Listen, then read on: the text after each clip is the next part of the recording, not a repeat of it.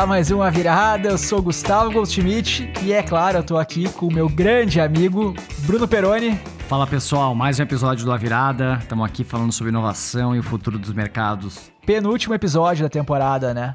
Exatamente, nem parece, né, que já estamos aqui no final da terceira temporada aí chegando, sei lá, mais de 30 episódios, uma loucura, né? Enfim. É a reta final e permanecemos em primeiro lugar na categoria de gestão na Apple Podcasts. Ficamos na liderança durante toda a temporada, é isso aí. Vamos lá.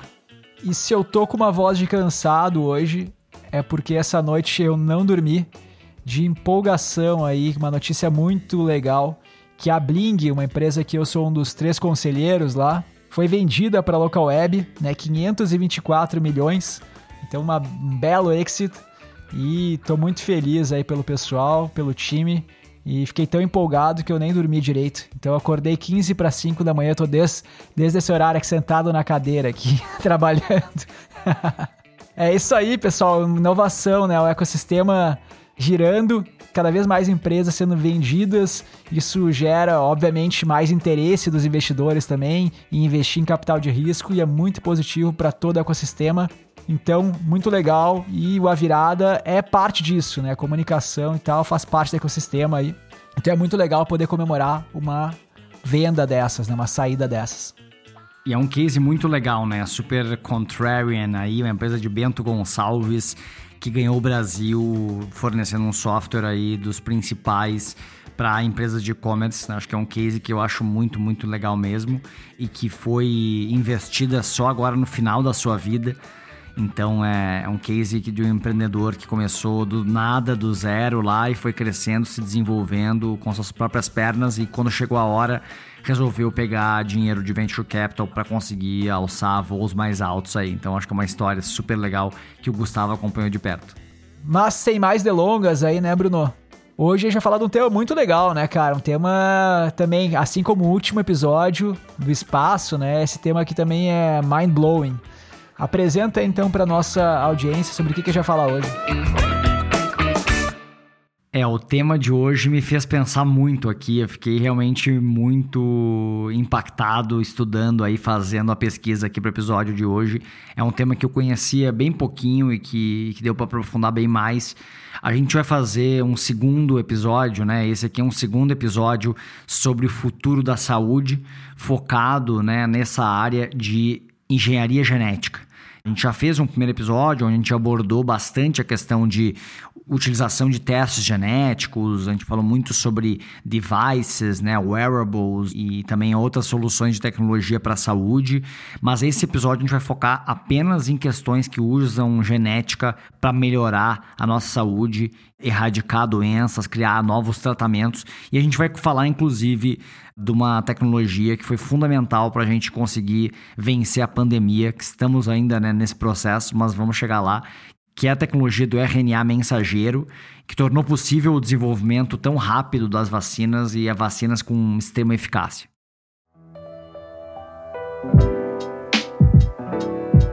E essa história de genética, né, ela fascina os humanos há muito tempo, há muitas décadas. A genética começou a ganhar mais espaço aí a partir dos anos 60, quando começou a se utilizar de forma mais profunda a questão de seleção genética, né, que é basicamente cruzar indivíduos que tenham uma certa característica para aumentar a incidência daquela característica. Então, por exemplo, uma planta é mais resistente ao frio, então eu vou cruzar aquela espécie para que ela mantenha essa característica ao longo do tempo e também conseguiu se compreender de uma forma mais profunda o DNA, né? O que, que era o DNA, como é que ele era formado, e isso culminou com o projeto Genoma Humano, né? Para quem estava vivo e quem estava acompanhando as notícias do mundo na virada dos anos 2000, era só o que se falava, né? Esse projeto aí que foi um projeto global para entender e mapear o genoma humano e que hoje a gente faz testes e mapeamentos de genoma humano, estão disponíveis aí no balcão de vários hospitais para conseguir entender e prever diversas doenças. Então a gente evoluiu muito. E nesse episódio a gente vai falar sobre a fronteira desses tratamentos, dessas tecnologias, falando sobre CRISPR, que é uma ferramenta, uma metodologia de edição genética, e sobre a tecnologia do RNA mensageiro. Exatamente, Bruno. Eu chamo essa técnica mais antiga né, de seleção natural artificial, né, que era basicamente pegar aqueles indivíduos que tinham uma característica que você queria propagar e começar a cruzar eles entre si, né, fortalecendo aquela característica. Lembrando então do azinho e o azão, né, do recessivo e dominante, dos genes alelos e tal, você cruzava aqueles, por exemplo, gêneros heterozigotos até você ter genes já homozigotos de ambos recessivos ou ambos dominantes e tal, e aí você propagava aquela característica na espécie. Ainda era uma coisa, assim, de certa forma, ingênua, assim, era, era brincar com a seleção natural e com a reprodução da forma como ela ocorre naturalmente, assim digamos, simplesmente fazendo uma seleção ali em cima. Depois veio-se o entendimento melhor de como funciona o DNA, né, o mapeamento genético, e começou a se usar esse mecanismo aí também de reprodução, mas já com um elemento artificial. Então se injetava um DNA modificado em um embrião, se torcia para que aquele DNA fosse incorporado àquele embrião e a partir daí se cruzava aquele embrião com outro embrião natural e torcia para nascer um filho heterozigoto, né? um filho que tivesse ambos os genes, tanto modificado quanto o natural.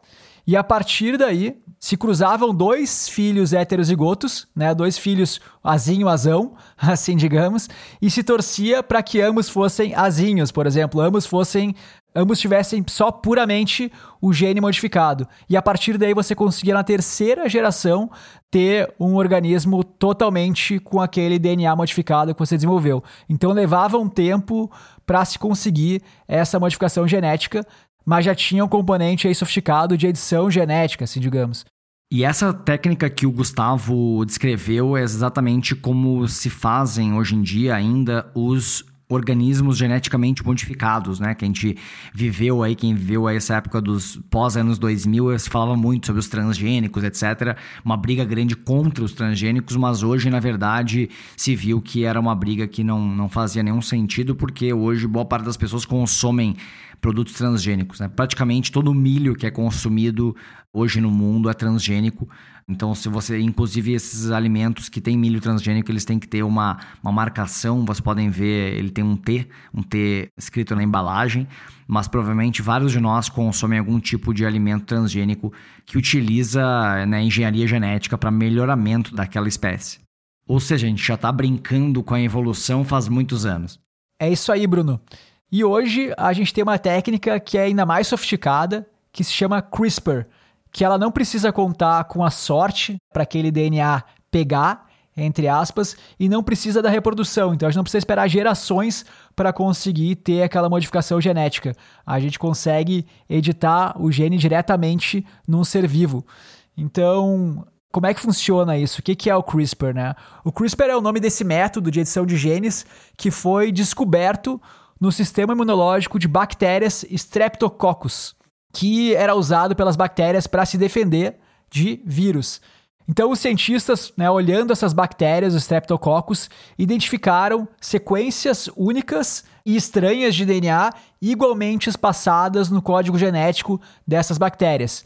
E eles chamaram essas sequências de agrupados de curtas repetições palindrômicas regularmente interespaçadas que o acrônimo em inglês é CRISPR, daí que veio o nome CRISPR. E eles observando e tentando investigar aquele fenômeno, acabaram descobrindo que esses códigos, né, igualmente espaçados e tal, eram códigos genéticos de vírus. E eles foram ver que a bactéria tinha um mecanismo que quando um vírus tentava entrar nela, ela pegava e cortava esse código genético do vírus, cortava esse DNA e ligava essa parte que foi cortada, né, ao seu próprio código genético, incorporava o código genético do vírus ao seu. E por isso que tinham aqueles códigos, né, interespaçados que eram de fato vírus que tinham tentado infectar aquela bactéria. E essa proteína que é usada para cortar o código genético dos vírus é chamada de Cas. E a mais famosa delas é o Cas9, o Cas9 que é da bactéria Streptococcus pyogenes, que é aquela que causa infecção na garganta.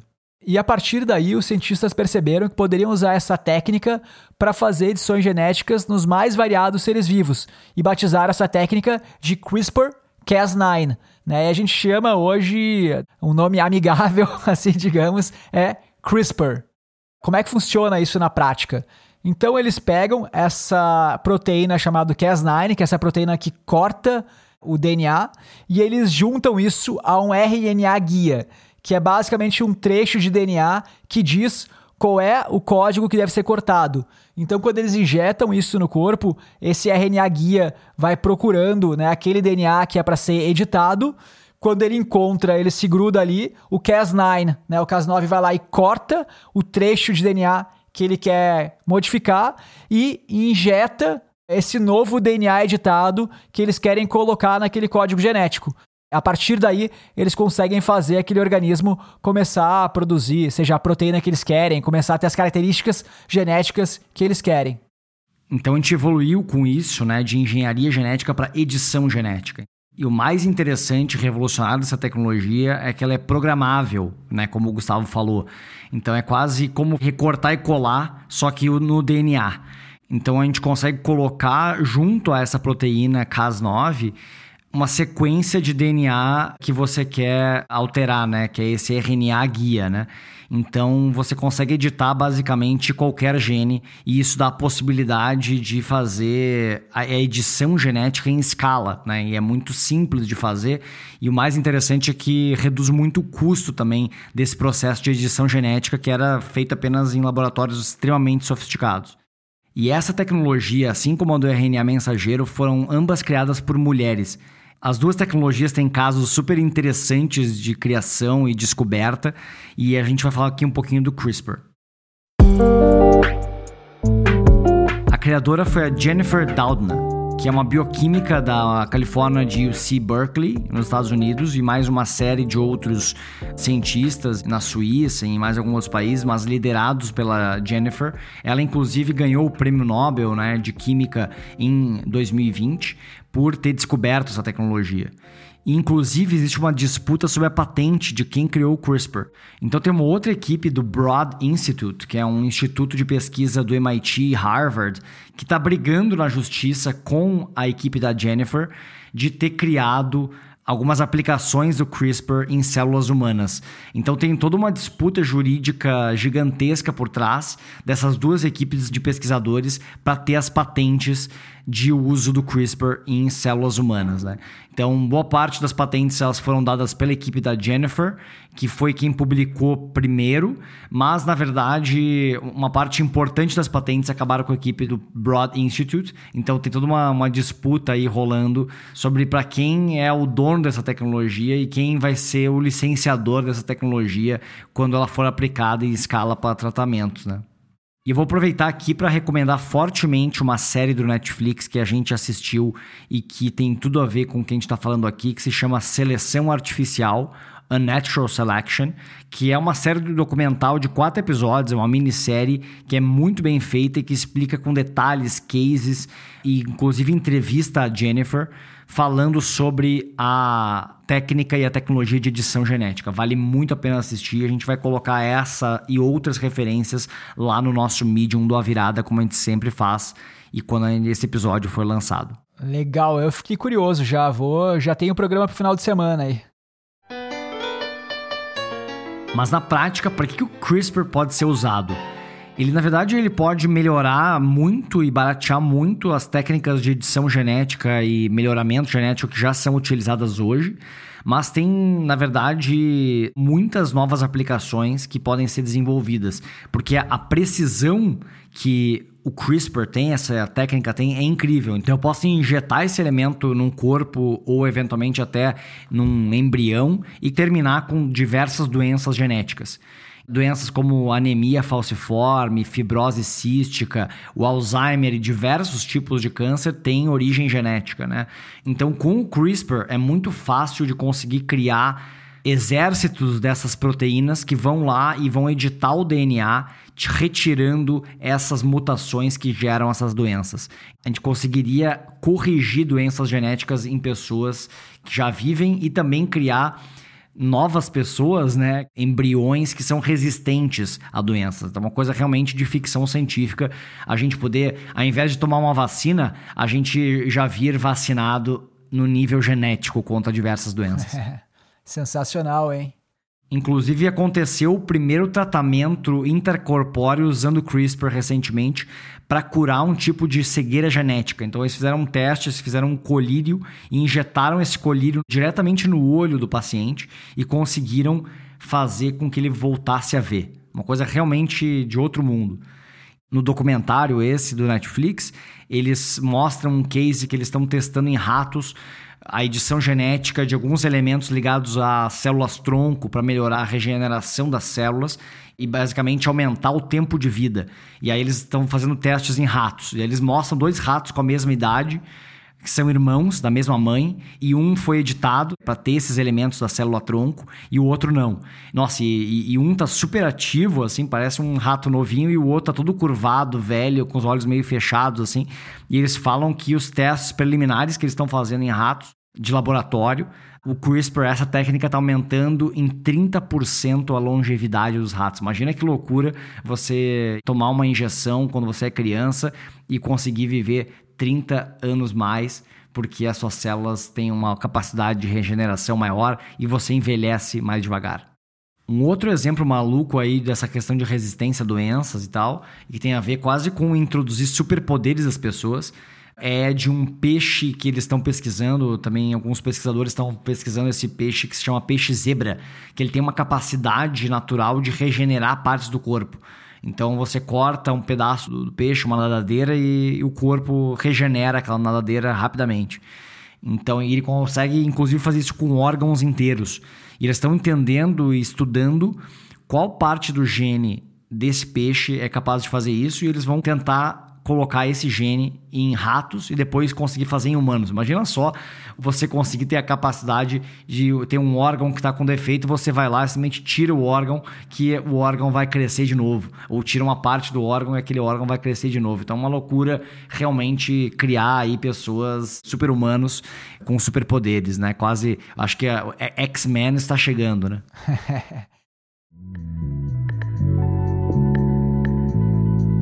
E é muito doido. Tem várias questões éticas relacionadas à aplicação dessa tecnologia. Para mim, a primeira grande questão é aplicar a tecnologia em um organismo individual, né, de forma que haja um melhoramento genético pontual, ou aplicar em algo que se propague na espécie para as próximas gerações, por exemplo, através da modificação de alguma célula de uma linha germinativa eu ainda tendo a ser contra a aplicação dessa técnica nesses genes que são transmitidos para as próximas gerações, porque eu acho impossível prever o desequilíbrio causado no meio ambiente a partir de uma modificação. E muitos membros da comunidade científica também acham que esse é o limite. E é aí que a coisa fica ainda mais complicada. Tem uma tecnologia ultra poderosa, que alguns cientistas dizem que é comparada à bomba atômica, que foi desenvolvida e chama-se propulsão genética. A ideia é basicamente que você insira num ser vivo, através do CRISPR, não apenas o gene modificado, o gene saudável que você quer, não aquele gene mutante para aumentar a força, etc. Mas você insere a programação de como fazer a modificação genética. Então você insere o programinha e esse programinha é passado então para a próxima geração que vai ter esse programinha rodando dentro dele, vai modificar o gene e passa esse programa para a próxima geração. E aí todos os filhotes, né, sucessivamente vão tendo esse programinha dentro deles e passando para a próxima geração.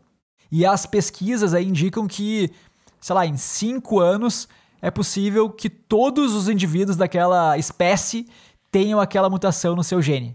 Então é muito doido, né? É capaz de promover essa modificação em grande escala e mudar a espécie inteira num período muito curto de tempo.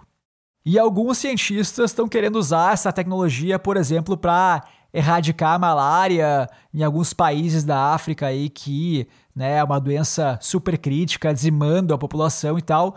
Eles querem fazer com que o mosquito que carrega a malária não consiga mais carregar, não consiga mais passar a malária para os seres humanos.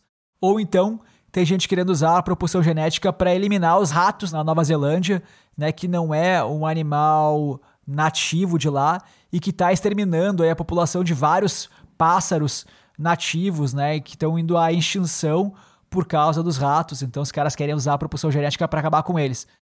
E aí de novo esse ponto, né? Quais vão ser os efeitos colaterais disso? A gente tem aí uma ferramenta super poderosa nas nossas mãos, que se usada para o mal, pode exterminar várias espécies, inclusive os seres humanos, e dá de certa forma um medo de saber que essa tecnologia existe e que ela não é tão complexa e tão cara de se fazer como uma bomba atômica, né? Com certeza, é certamente dá muito medo e a gente fica muito apreensivo sobre onde essa tecnologia pode nos levar, né? E como elas podem ser usadas até para o mal, né? E para criar talvez armas químicas de nova geração, soldados geneticamente modificados, coisas realmente muito de uma distopia bizarra. E inclusive gerou um super furor na comunidade internacional que alguns cientistas chineses mostraram que eles fizeram modificações em embriões humanos. E inclusive foram umas gêmeas que esse chinês ele disse: olha, essas gêmeas aqui que já nasceram, elas foram modificadas e eu editei o gene que é chamado CCR5, que é o gene ligado ao vírus da HIV. Então elas são resistentes ao HIV. Então, é um negócio muito maluco, né? Se você for pensar. E aí a comunidade científica ficou bem chocada e tal. E pediu uma moratória para que fosse pensado e fosse proibido aí o uso de CRISPR de edição genética em embriões humanos. Né? Boa parte das pesquisas com embriões humanos, ela na verdade é super restrita e proibida na maior parte dos países. Né?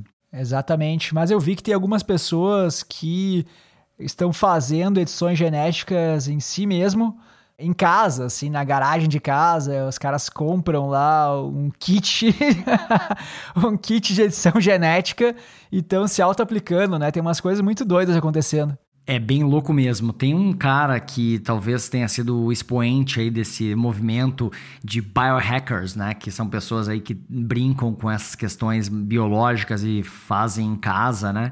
Que é o Josiah Janer. Ele ficou bastante famoso por isso que o Gustavo comentou, né? Ele foi numa conferência de biotecnologia, de biogenética, e ele fez uma palestra sobre CRISPR, e, e ele é uma pessoa que entende, né? Ele foi biocientista da NASA e ele trabalhou com modificação genética de bactérias para ajudar cientistas no espaço, né? Então tem até uma conexão aqui com o último episódio do espaço mas na verdade o objetivo dele, e ele fez nessa conferência, ele injetou CRISPR com uma bactéria lá, com uma enzima, na verdade, que ajuda a, reprodução muscular. Né? Então, basicamente, ele ia crescer mais músculo. Só que ele injetou pouco e tal. Ele falou: ah, isso aqui não vai fazer diferença. Eu fiz isso mais para fazer o awareness das pessoas, para as pessoas entenderem que elas podem ter o poder de decidir e tal.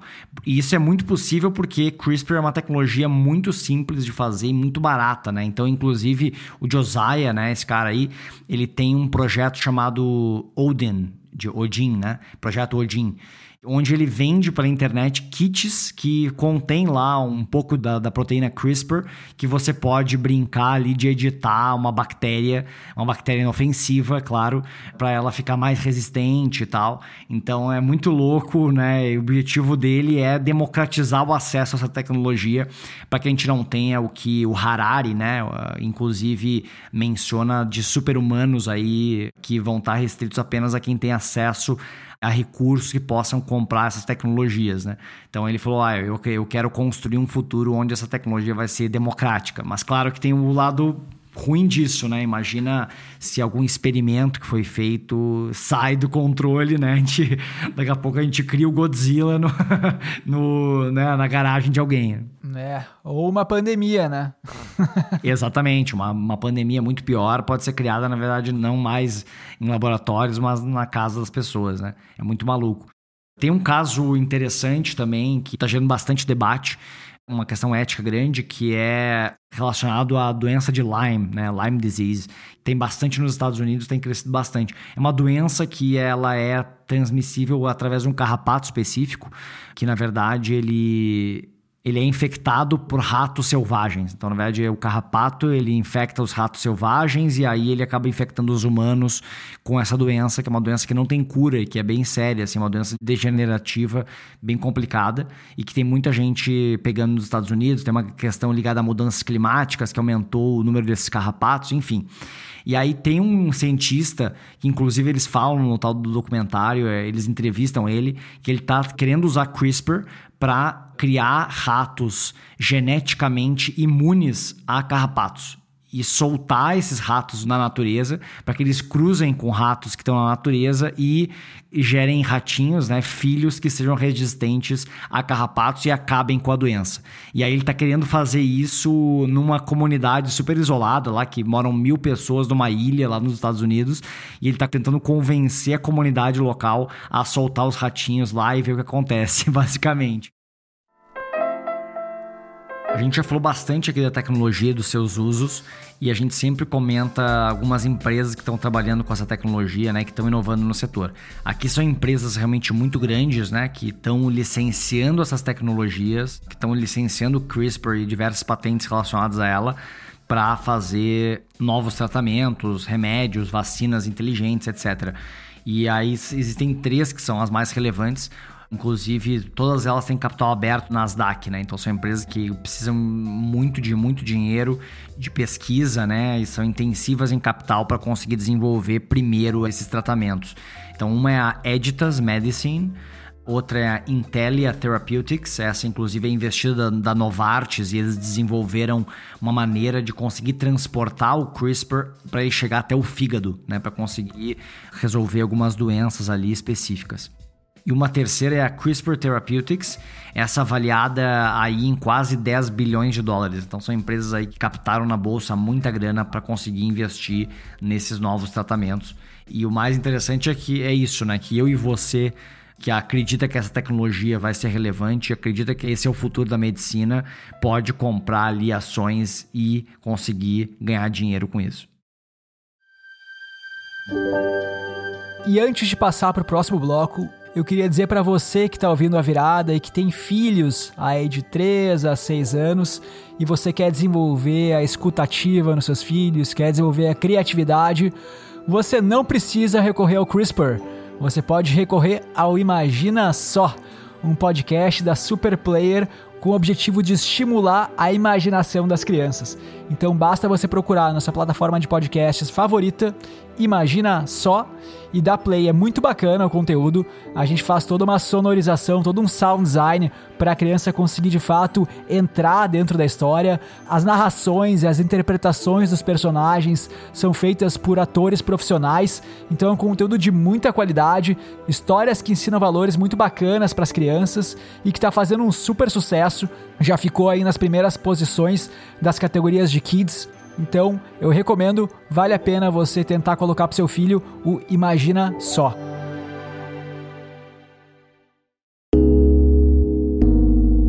E nesse segundo bloco, a gente vai falar de um assunto que está super em alta, que é a questão das vacinas. Até então a gente tinha quatro tipos aí mais comum de vacinas. Né? Tem a vacina de vírus atenuado, que é, por exemplo, a da tríplice viral.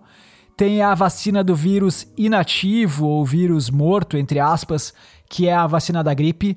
A gente tem vacinas que isolam determinada toxina, por exemplo, a vacina do tétano, e tem outras vacinas que são simplesmente uma pequena parte do vírus, que são, por exemplo, algumas das vacinas que foram desenvolvidas para a Covid. E até esse momento da pandemia da Covid, a vacina mais rápida que tinha sido desenvolvida tinha demorado quatro anos para ser desenvolvida. E a gente teve agora as vacinas da Covid em um ano, em torno de um ano prontas. E como é que foi possível isso? Grande parte desse ganho de tempo foi ocasionado pelas novas tecnologias de desenvolvimento de vacinas. E a principal delas é o RNA mensageiro, ou mRNA. É claro que teve outras questões que aceleraram a questão da disponibilização ao mercado dessas vacinas, como a sobreposição de fases dos trials em seres humanos, que a gente fez iniciou uma fase antes de concluir necessariamente a outra, e também o início da produção antecipada, mesmo antes da aprovação dos órgãos reguladores, porque era uma questão que tinha realmente muito dinheiro envolvido, então os laboratórios compraram esse risco. Mas uma grande questão também que ajudou foi essa tecnologia do RNA mensageiro. Como é que funciona ela? Basicamente, nas vacinas tradicionais, o desenvolvimento da carga viral para se produzir a vacina era feito em laboratório. Então demorava-se muito tempo para conseguir fazer a reprodução dos vírus para ter uma quantidade significativa para poder fazer a injeção da vacina. Nesse modelo do RNA mensageiro, eles pegam o RNA, que é um trecho de código genético, e injetam no corpo humano. E esse RNA, ao entrar no corpo, ele entra na célula e passa a produzir ali dentro determinada proteína. Então, basicamente, eles utilizam o próprio corpo humano como se fosse uma fábrica de produção daquelas partes do vírus. É, e essa técnica é muito genial, né? De usar o próprio corpo para produzir essas partes do vírus. E isso é, antes era feito no laboratório, levava muito tempo, né, para o vírus se reproduzir até um nível suficiente para que conseguisse fazer uma vacina, para fazer os testes, porque se está num nível ainda de laboratório, né, não num nível de fabricação em escala. Então essa tecnologia, ela usa o próprio corpo, né, a própria capacidade das células em produzir partes de células ou proteínas, né? Então é muito genial. No caso do Covid, a parte que eles isolaram do vírus é a proteína spike, né? Que talvez vários já sabem o que, é isso, né? De tanto ver a mídia falar sobre a tal da proteína spike, das mutações, etc. São aqueles tentáculos, né? Que fazem as células do vírus ali, as partículas do vírus se colarem nas células, né? Ou seja, basicamente a vacina, né, as vacinas da Moderna e da Pfizer, elas fazem o nosso corpo produzir esse pedacinho do Covid, essa proteína spike, e faz o nosso próprio sistema imunológico criar anticorpos para essa partezinha do vírus. Ou seja, quando você toma essas vacinas, na verdade você está ensinando o nosso corpo a criar uma parte do vírus.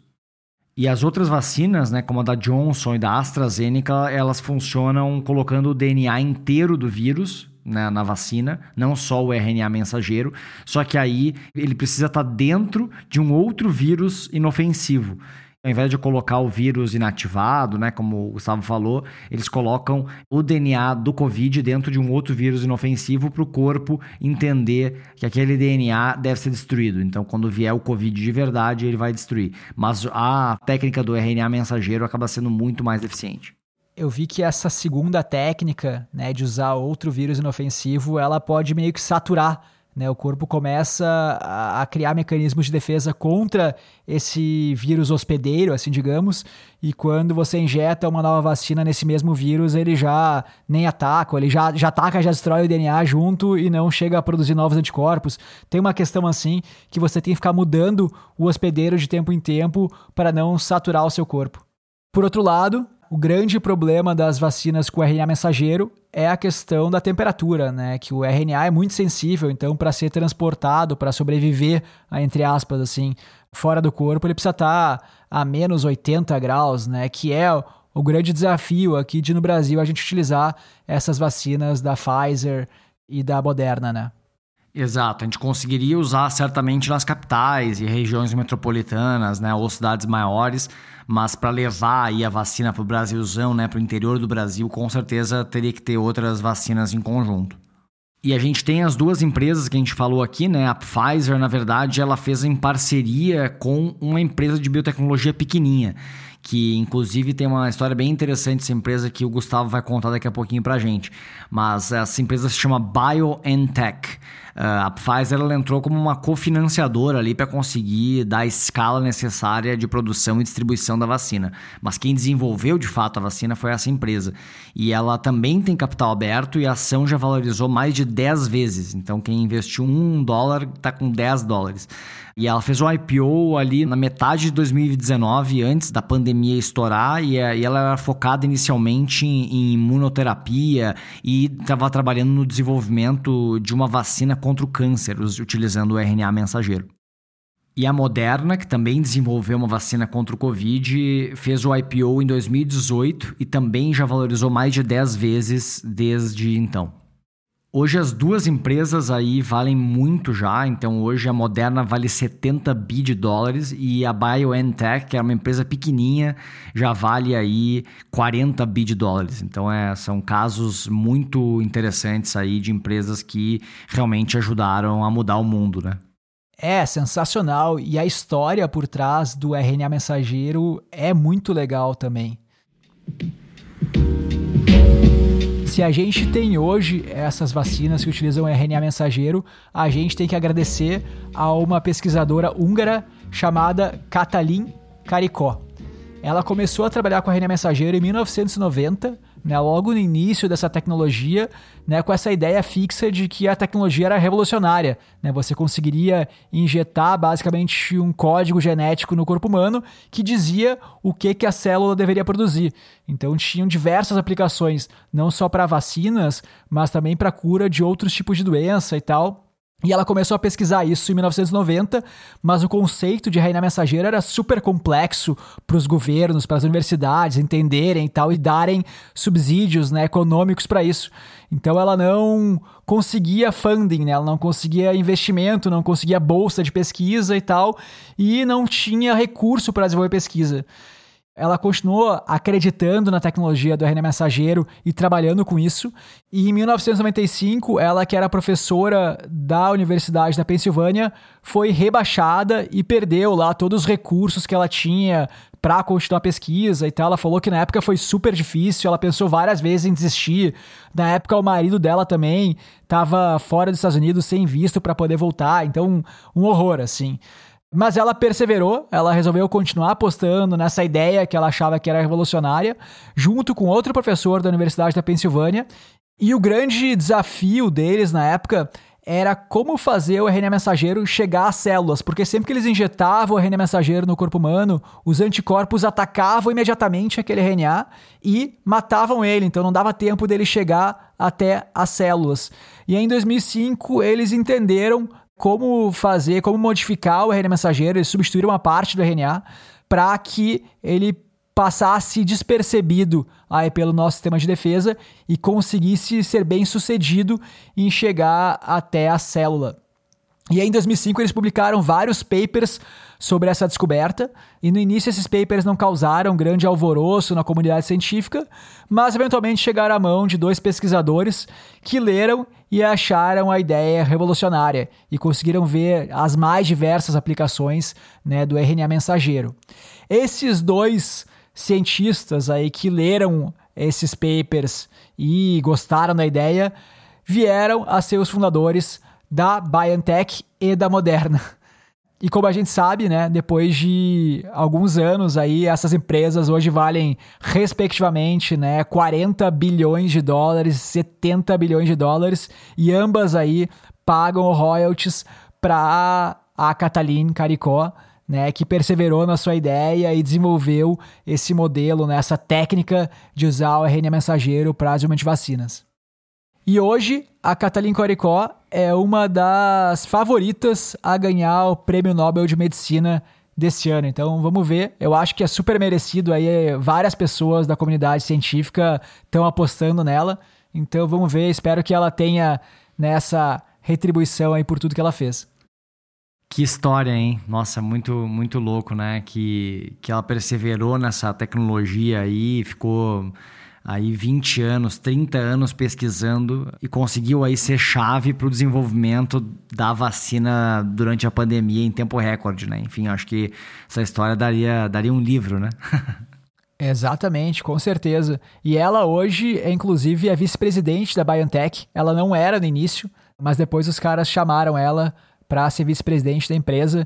E é muito engraçado, né? Porque o estilo da Moderna e da BioNTech são muito distintos, né? A Moderna é uma empresa que sempre foi super midiática, que chamou um CEO de mercado para crescer mais rápido. Os caras captaram 2 bilhões de dólares mesmo antes do IPO. É, nunca publicaram nenhum paper, né? Guardavam tudo as sete chaves, segredos, né? Da companhia e tal. E fizeram IPO em 2018, como o Bruno comentou. E a BioNTech era uma empresa muito mais de pesquisadores, né? Então, uh, ao longo dos últimos oito anos, eles publicaram 150 papers. Eles nunca captaram muito dinheiro e fizeram IPO agora só em 2019, levantando 150 bilhões de dólares, né? Então, no IPO, os caras levantaram 150 bilhões, enquanto a Moderna já tinha levantado 2 bilhões antes mesmo do IPO, né? Então, são dois estilos muito diferentes. E é doido, né? Porque muitas vezes não levantar capital antes pode se pagar. Né? O Bruno estava comentando aqui para mim que o fundador da BioNTech hoje está na lista dos homens mais ricos do mundo, porque de fato ele tinha um grande percentual da empresa quando foi feito o IPO, então ele ficou com uma quantia relevante aí desse valor, né? É, e a BioNTech tem uma história muito legal por trás, né? Vale a pena pesquisar e a gente vai colocar nas referências lá alguns artigos que contam essa história, porque o fundador da BioNTech, né, é um casal de fundadores, né, mas o fundador, que é o CEO, ele é turco, né, de origem turco-alemã, né? Então a empresa é, ela também tem uma, uma sede na Alemanha e ele teve várias dificuldades, né, para conseguir captar dinheiro nos Estados Unidos, para conseguir fazer as pesquisas, enfim, e, e, e, muita dificuldade por ter esse background de ser um imigrante, né? Então é, é, realmente muito interessante a história também de como eles foram do zero até fazer essa parceria com a Pfizer para fazer a vacina. É, eu acho que se teve alguma coisa positiva aí da pandemia, o que é muito difícil de dizer, né? Porque foi um momento muito doloroso para todo mundo mas teve algum upside, foi o grande investimento nessa tecnologia de RNA mensageiro, né? A aceleração disso, que evoluiu vários anos em um, e que é uma tecnologia que tem potencial aí de curar várias doenças. Então já estão sendo desenvolvidas vacinas para o Alzheimer, por exemplo, usando também a tecnologia do RNA mensageiro e até mesmo tecnologias de combate ao câncer, né?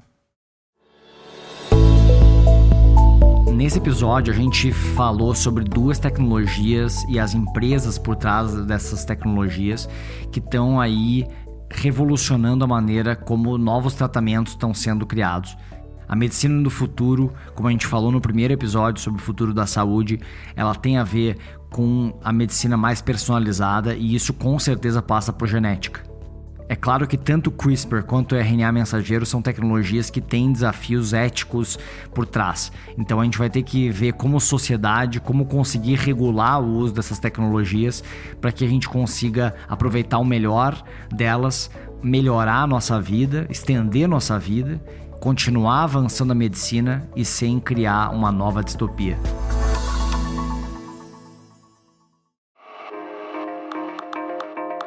E por hoje é isso, pessoal. Muito obrigado pela audiência de vocês. Se vocês ficaram até o final desse programa porque vocês gostaram, então eu gostaria que vocês avaliassem a gente na Apple Podcasts, né, com cinco estrelas lá. Para a gente é super importante para ganhar relevância nas plataformas e mais pessoas descobrirem a virada. Né? O último review aqui, Bruno, que a gente recebeu foi muito bacana. Caramba, que programa legal! Faltam algumas vinhetinhas para descontrair, mas é super inteligente a condução e as entrevistas. Pô, muito legal, né, cara? Isso é uma puta recompensa aí pra gente que tá gastando nossa energia aqui, pesquisando bastante para fazer um belíssimo programa para todo mundo. Então, se vocês puderem nos fazer um review bacana aqui, a gente fica muito agradecido. E é isso. Não esqueçam de nos seguir nas plataformas de podcasts, dar um subscribe, um assinar. Segue a gente também no Instagram, arroba Podcast. E, como o Bruno falou, a gente tem o nosso Medium para quem quiser saber mais das referências que a gente citou aqui no episódio. Então é isso, pessoal. Muito obrigado e até a próxima quarta para o último programa da terceira temporada. Valeu! Tchau!